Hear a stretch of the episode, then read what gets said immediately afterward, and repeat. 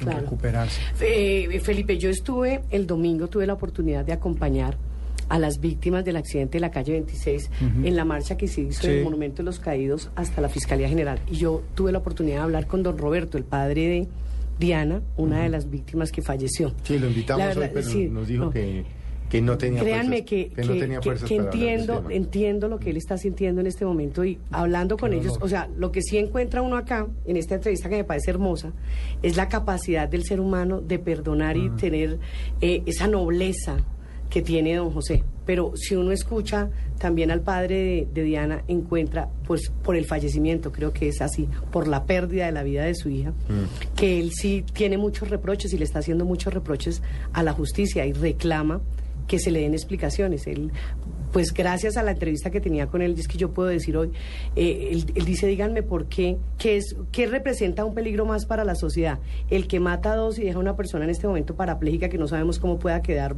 más adelante las consecuencias que tenga, o el que mata a uno y, y tuvo una medida más fuerte. ¿Cuál es el que representa más peligro para Es la que sociedad? volvemos a lo mismo. Mm, es es que no hay una política criminal. Exacto, no hay- no- entonces no hay una valoración objetiva sino subjetiva. Entonces la juez dice, Yo- pues yo- para mí... yo- Pero fíjese que ayer, eh, esta semana Sí. la juez explicaba, la, la juez Walteros explicaba una cosa, decía, es que no podemos generalizar. En el caso que a mí me tocó, evidentemente este señor aceptó cargos, ofreció excusas, ha pedido perdón, no tenía No, pero no ni aceptó un- cargos, no aceptó ¿No cargos. No aceptó cargos. Tenía un solo pero- parte, no tenía una sola multa. Fue estudiante ejemplar, o sea, en fin. Dijo, en el otro caso, como en el problema de Jonathan, yo no sé qué pasó, yo no sé si era Eran que ya- exactamente las mismas condiciones. Sí, pero no sabemos si tenía antecedentes. Es que, por ejemplo, fíjese el caso... no, no serían las mismas condiciones porque el otro Cada caso muchacho es no, no tiene no tiene de pronto la misma situación económica. Exacto, es, que, esa es la diferencia. ¿Sabe qué es lo que dice la gente, Felipe, en la calle? El, el- la diferencia es la plata que usted tenga para pagar un abogado. La diferencia es la marca del carro. Y, y el abogado. Y la el diferencia es la marca del carro. Pero es eso es que también gente- asumir...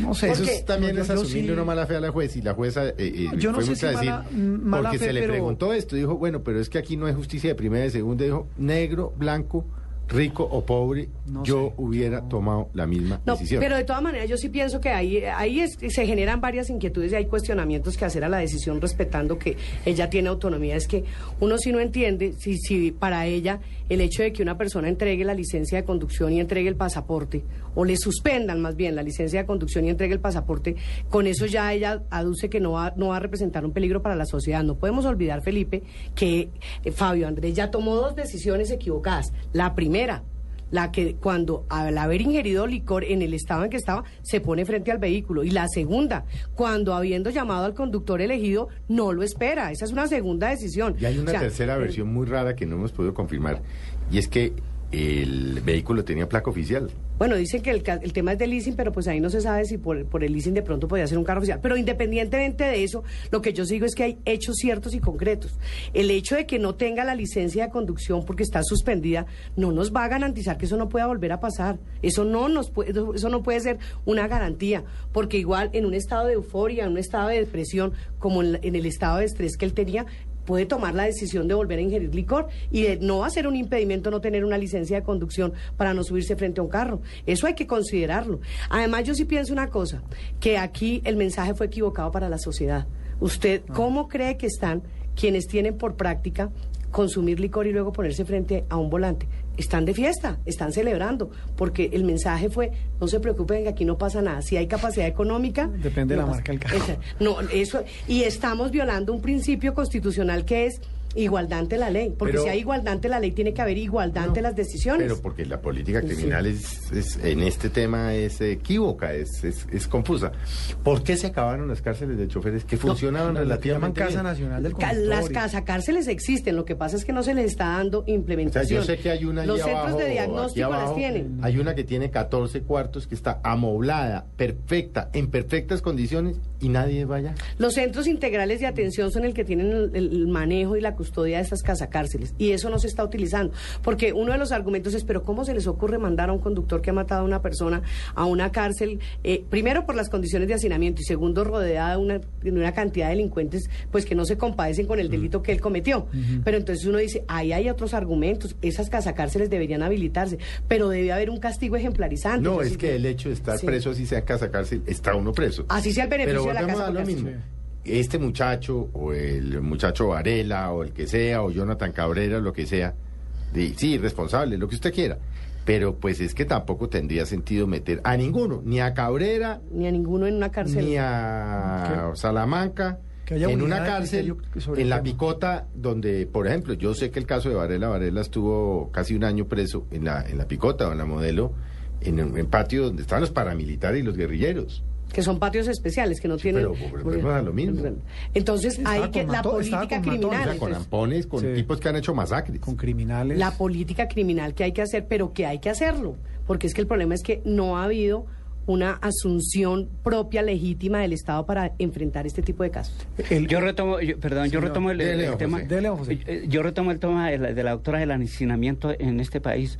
Lo que pasa es que el hacinamiento, para mí, a mi modo de ver, es que hay muchos presos que realmente no han cometido un- unos delitos y los verdaderos Mucho delincuentes, mucho inocentes, y los verdaderos delincuentes se No, encuentran delitos menores, pues el Sí. que se robó el caldo de gallina le clavaron cuatro Correcto, años. sí.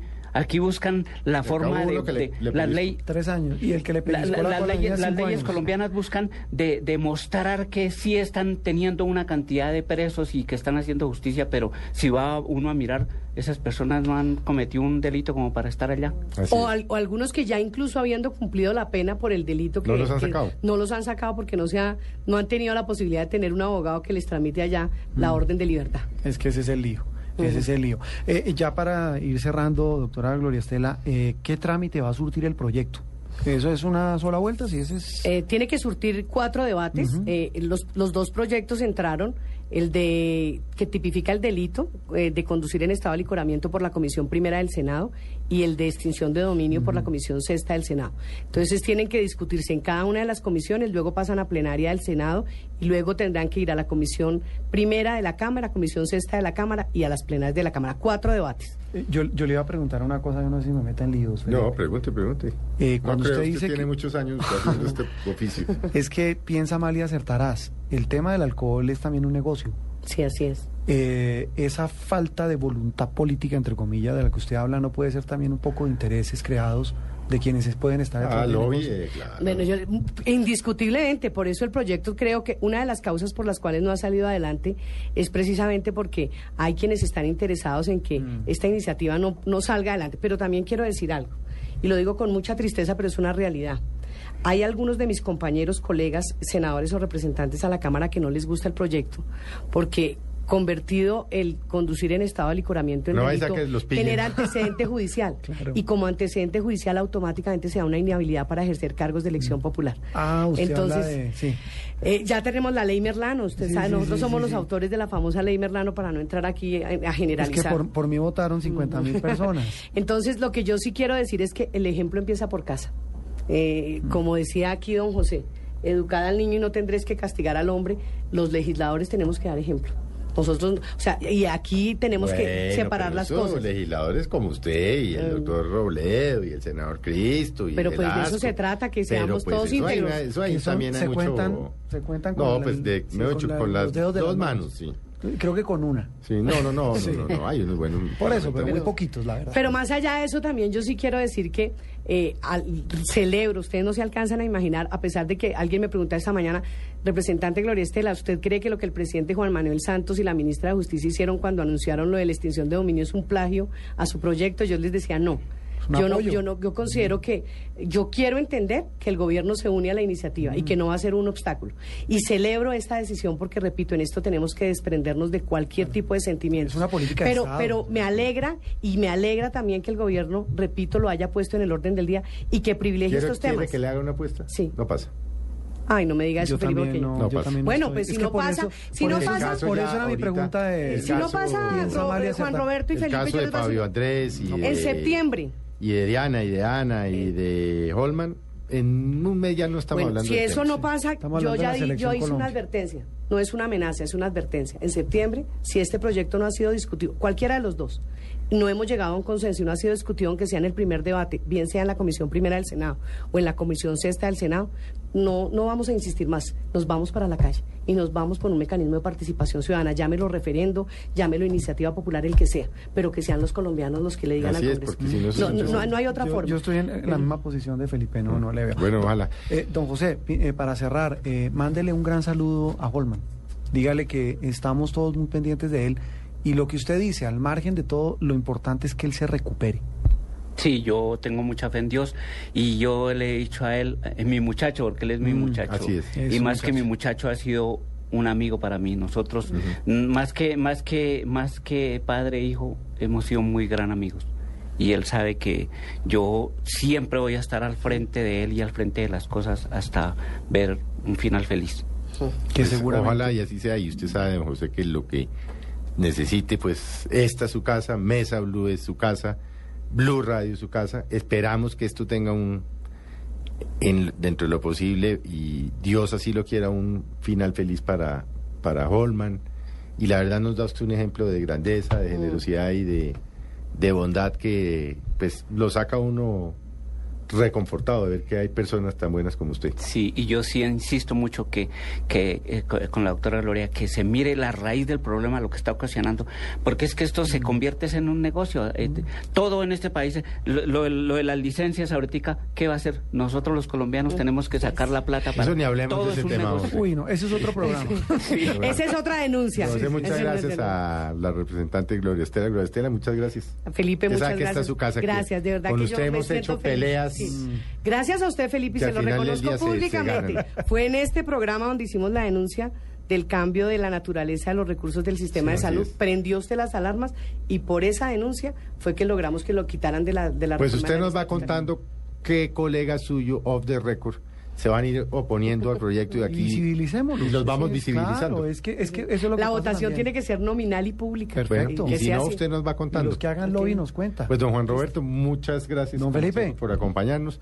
A ustedes los esperamos dentro de ocho días. Muchas gracias por acompañarnos.